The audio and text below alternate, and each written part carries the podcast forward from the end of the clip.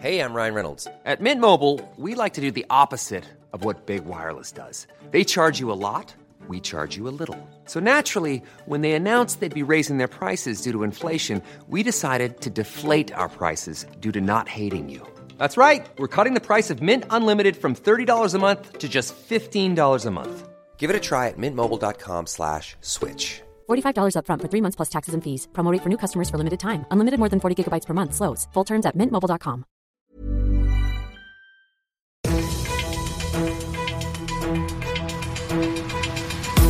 95 5 Charivari, das München Briefing, Münchens erster Nachrichtenpodcast. Mit Christoph Kreis und diesen Themen. In Sendling werden Autos auf einem Güterzug demoliert und Klarheit über die Nationalmannschaftskarriere von FC Bayern-Star Thomas Müller. Schön, dass du auch bei der heutigen Ausgabe wieder reinhörst in diesem Nachrichtenpodcast. Da erzähle ich dir täglich in fünf Minuten alles, was du in München heute mitgekriegt haben musst. Das gibt's dann jederzeit und überall, wo es die besten Podcasts gibt und immer um 17 und 18 Uhr im Radio. Um kurz nach 1 Uhr heute Nacht meldet ein Mitarbeiter der Deutschen Bahn über die Notfallleitstelle der Polizei, dass am Bahnhof Mitter-Sendling jemand auf den Güterzügen rumturnt, der da vermutlich eher nichts verloren hat. Und damit hat der Mitarbeiter recht. Denn der Unbekannte knackt ein Auto auf einem der Züge, fährt es roms in ein anderes, steigt aus und macht das gleiche bei einem anderen Auto nochmal. Insgesamt fünf Autos beschädigt er so zum Teil schwer. Der Schaden geht in die mehreren Zehntausend. Trotz Helikopterfahndung gelingt ihm danach die Flucht. Jetzt hofft die Bundespolizei auf deine Hinweise, um ihn zu finden. Die Nummer der Ermittler, wenn du was gesehen hast, gibt's auf charivari.de. Für den Gerichtsmediziner war es ein schrecklicher Anblick. Das gerade mal fünf Wochen alte Mädchen hat Quetschungen, Rippenbrüche und innere Blutungen. Vor dem Münchner Landgericht muss sich seit heute ein Mann aus Moldau verantworten, dem die Staatsanwaltschaft vorwirft, dass er seine eigene Tochter zu Tode geschüttelt und mit dem Kopf gegen einen harten Gegenstand geschlagen haben soll. Das hat er heute zu Prozessbeginn teilweise zugegeben. Ja, er habe sie geschüttelt, sagt er, aber nur weil weil er beim Wickeln des Kindes gemerkt habe, dass ihr Blut aus der Nase läuft, dass sie ohnmächtig ist und er deshalb im Schockzustand nichts Besseres wusste, um sie wiederzubeleben. Die Münchner Staatsanwaltschaft glaubt ihm das nicht, denn von den bislang sechs Kindern, die der Mann bislang hatte, leben nur noch drei. Die anderen drei sind alle nur ein paar Wochen alt geworden. Bei den ersten zwei gibt's nur leider aus seiner früheren Heimat keine Obduktionsergebnisse. Du bist mittendrin im München Briefing und du kennst das. Nach den ersten München-Themen schauen wir erstmal, was war in Deutschland und der Welt heute wichtig. Nachdem am Wochenende zwei Iraner in Castrop-Rauxel in NRW festgenommen werden, weil sie mutmaßlich einen Giftanschlag geplant haben, gibt's weiterhin keine Hinweise darauf, dass sie tatsächlich Gift hatten.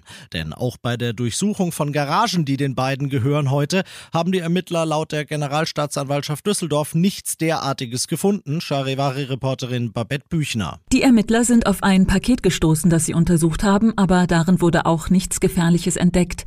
Die Brüder im Alter von 32 und 25 Jahren sitzen weiter in Untersuchungshaft, weil sie versucht haben sollen, sich Cyanid und Rizin zu besorgen. Der jüngere der beiden verbüßte zum Zeitpunkt seiner Festnahme noch eine Strafe wegen versuchten Mordes. Er hatte einen Ast von einer Autobahnbrücke geworfen und ein Auto getroffen. Wegen einer Lockerung durfte er am Wochenende bei Verwandten übernachten. Europäische Politiker blicken kritisch und besorgt nach Brasilien. Nach dem Sturm auf das Regierungsviertel in der Hauptstadt Brasilia am Wochenende durch Anhänger des rechten Ex-Präsidenten Bolsonaro gibt's heftige Kritik an dieser Aktion, Charivari-Reporter Simon Walter. Angriff auf die Demokratie, das hört man nach dem Sturm auf das Regierungsviertel von vielen Politikern. Unter anderem von Bundeskanzler Scholz, der sagt, dass der Angriff nicht zu tolerieren ist. Außenministerin Baerbock nennt ihn feige. Der brasilianische Präsident Lula wirft seinem Vorgänger Bolsonaro vor, die Randalierer angestachelt zu haben. Der bestreitet das. Tausende Anhänger von Bolsonaro hatten Gebäude im Regierungsviertel verwüstet. Die Bilder erinnern an den Sturm von Trump-Anhängern auf das US-Kapitol vor zwei Jahren. Und das noch zum Schluss. Wochenlang hat Thomas Müller geschwiegen, heute äußert er sich und zwar in bester Thomas Müller-Manier.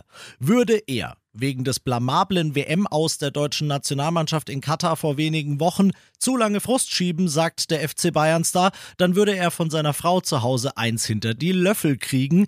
So begründet er, dass er weiterhin für die deutsche Nationalmannschaft spielen möchte. Solange er Fußballprofi ist, steht er Bundestrainer Flick auch zur Verfügung, sagt der 33-jährige Müller.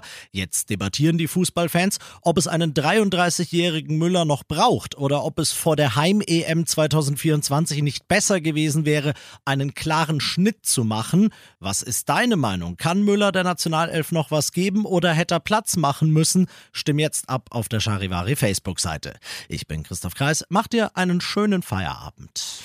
95.5 Charivari, das München Briefing, Münchens erster Nachrichtenpodcast. Die Themen des Tages aus München gibt es jeden Tag neu in diesem Podcast.